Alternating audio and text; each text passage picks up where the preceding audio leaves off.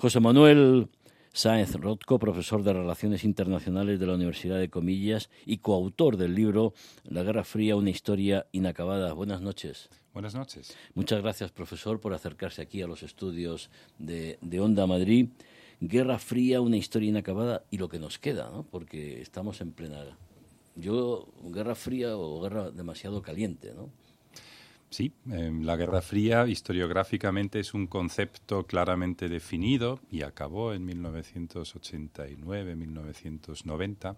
Sin embargo, en la actualidad hay muchos elementos de analogía con lo que fue aquel conflicto que en su momento durante 40 años enfrentó Estados Unidos y la Unión Soviética. Hoy los actores son distintos, están los Estados Unidos ahí.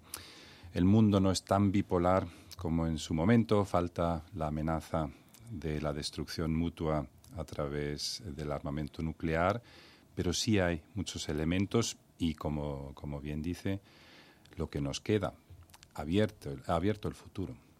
Exagero eh, si digo que está en juego ahora mismo nuestra, nuestro modo de vida occidental de las democracias liberales frente a populismos autoritarios como el de Putin o la dictadura comunista china.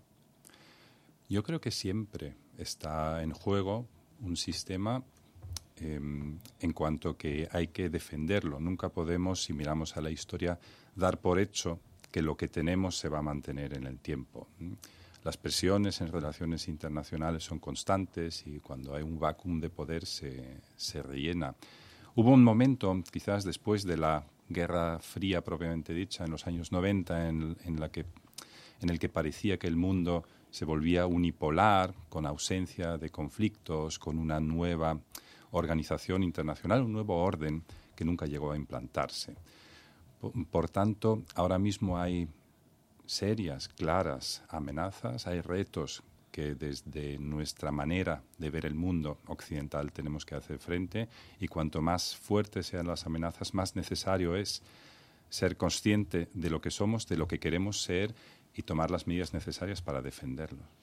el colapso de la Unión Soviética se produjo económica y socialmente, sobre todo por aquella guerra de las galaxias de, Ronald Reagan, es uno de los elementos que asfixió a la antigua Unión Soviética. Ahora, Occidente eh, podemos estar asfixiados por las crisis económicas, producto en cierta manera por la guerra en Afganistán, la guerra en Irak, las crisis de la Supreme, la, grave crisis eh, económico-financiera internacional y bueno y la pandemia de, del COVID que ha demostrado nuestras carencias y nuestra enorme dependencia industrial, entre otros aspectos, de China.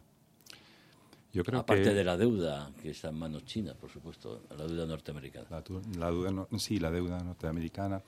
Yo creo que em, la situación económica actual nos afecta a todos afecta también a China y el crecimiento chino pues ha, caído, tiene una burbuja inmobiliaria impresionante que está a punto de, estallar graves problemas en ese sentido también para China y un problema económico en China puede convertirse en China fácilmente en un problema social y por tanto en un problema de estabilidad política. No creo que eso vaya a suceder. Em, creo que la economía em, es un elemento que quizás em, juegue a favor de destensionar estas relaciones que podrían desembocar en una nueva guerra fría. En su momento, en la segunda mitad del siglo XX, no había prácticamente vinculaciones económicas entre un bloque y otro bloque, entre la Unión Soviética y los Estados Unidos. Hoy en día, en la economía globalizada, China depende de nosotros como, compradores, nosotros dependemos de China sin entrar ya en la cuestión de la tecnología. Em, yo creo que puede ser este un ámbito en el que China tiene la necesidad de contar con nosotros, nosotros con ellos, y por tanto tenemos la necesidad de, entendernos y ojalá también de distensionar, destensionar, hacer aquello que fuimos capaces de hacer en plena Guerra Fría en los años 60, cuando para algunos, en 1962, acabó la Guerra Fría y lo que después siguió ya no era Guerra Fría. En estos eh, días las armas eh, no son los, eh, los Pershing, ni los misiles de crucero, ni los SS-22, 24, recuerdo.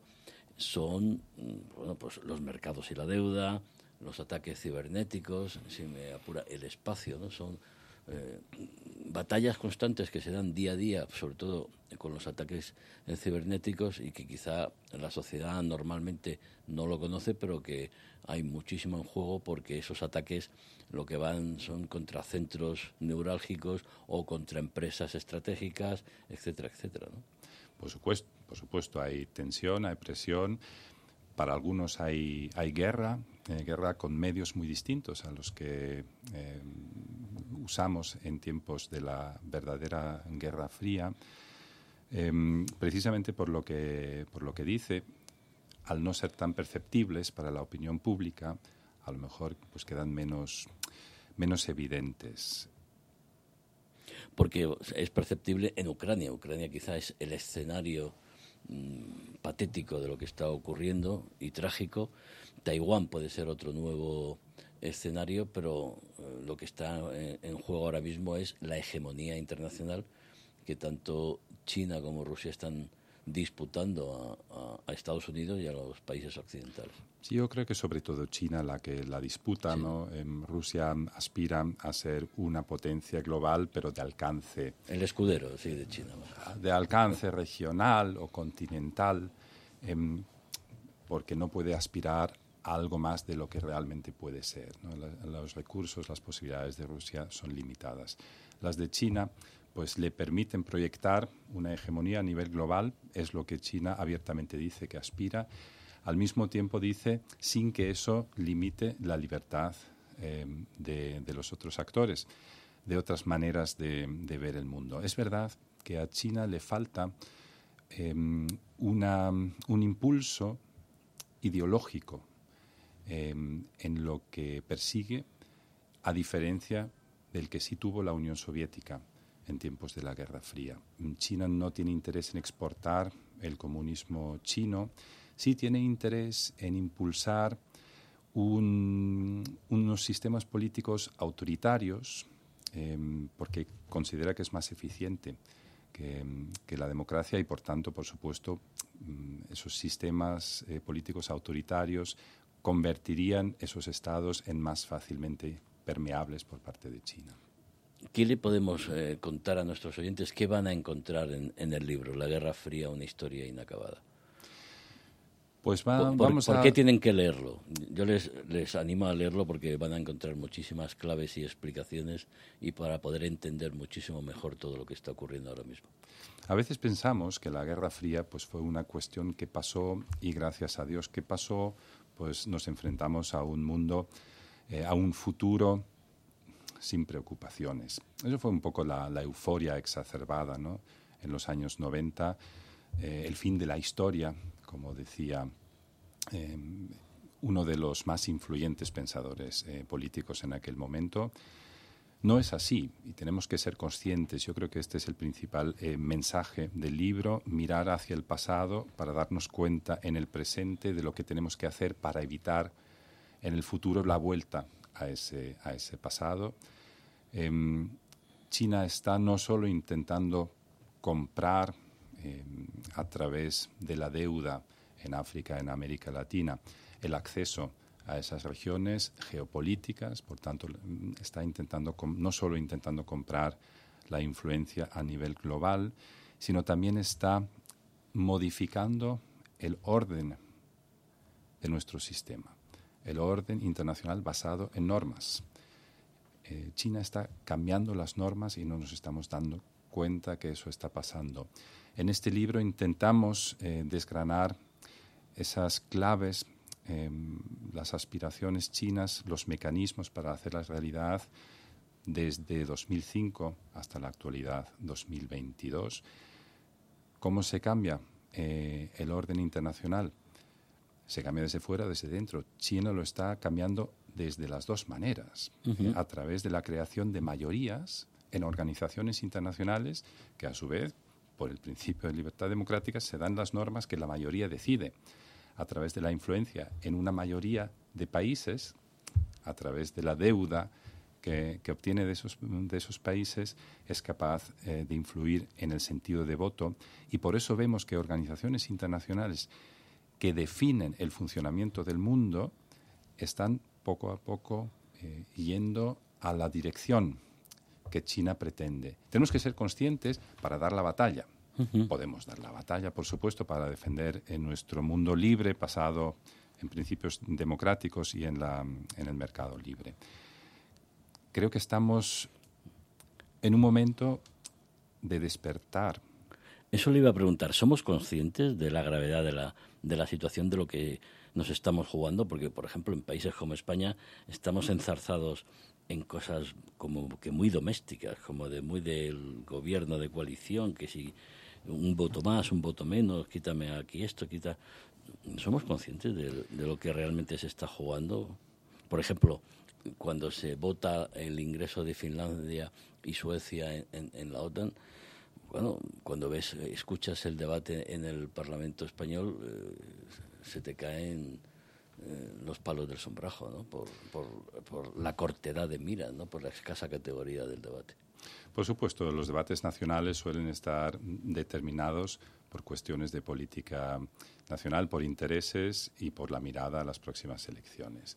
Por otra parte, yo sí que creo que los actores que realmente definen eh, la acción de los estados, en Occidente son conscientes de la amenaza y han tomado la, determinación de enfrentarla.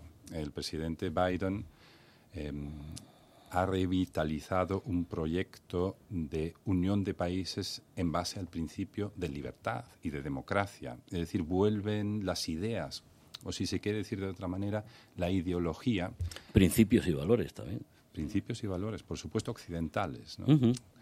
Em, al mismo tiempo, la Unión Europea ha plantado cara de una manera casi inesperablemente dura a la invasión rusa de, Ucrania, em, que no deja de ser una eh, manifestación práctica de las aspiraciones em, más globales de cambio del, orden, del orden mundial. Pero tenemos que mm, ser capaces de trasladar esa convicción en la cabeza de los, de los dirigentes y los actores de política eh, internacional, tenemos que ser capaces de trasladar esa convicción al debate público, a la conciencia de la opinión pública, para que mm, pues, un sistema democrático las mayorías soporten también decisiones que tienen unas consecuencias directas en la vida del individuo, como notaremos este invierno, eh, con los costes de la energía y, por tanto, con las temperaturas en, nuestras casas y en los espacios públicos. Y en las fábricas, en las industrias, y la necesidad de que la Unión Europea tenga una política energética común y no que cada uno mire por, por sus intereses. Yo creo que cosa que está pasando. Eh, Por ejemplo, en Alemania ¿no? o Francia, que son los grandes países europeos. Yo creo que eso va a pasar como siempre pasa en, el proceso de integración, o siempre ha pasado en el proceso de integración europeo, que hemos sabido aprovechar momentos mm, de crisis eh, para dar pasos hacia adelante. Esos pasos son duros de dar cuando no hay nadie que te empuja a darlos. Eh, yo creo que la lectura que se ha hecho en esta situación es la, la correcta las cosas no suceden de un momento para otro. En esta tesitura están sucediendo con una velocidad, la verdad es que mucho más rápida de lo que estábamos acostumbrados. Unas sanciones em, duras, extremadamente duras, prácticamente únicas, a un país que es un país relevante, un socio comercial importante, con todas las consecuencias que tienen para nuestras vidas, para nuestra economía, para el crecimiento del PIB, para la inflación, para el paro, etcétera.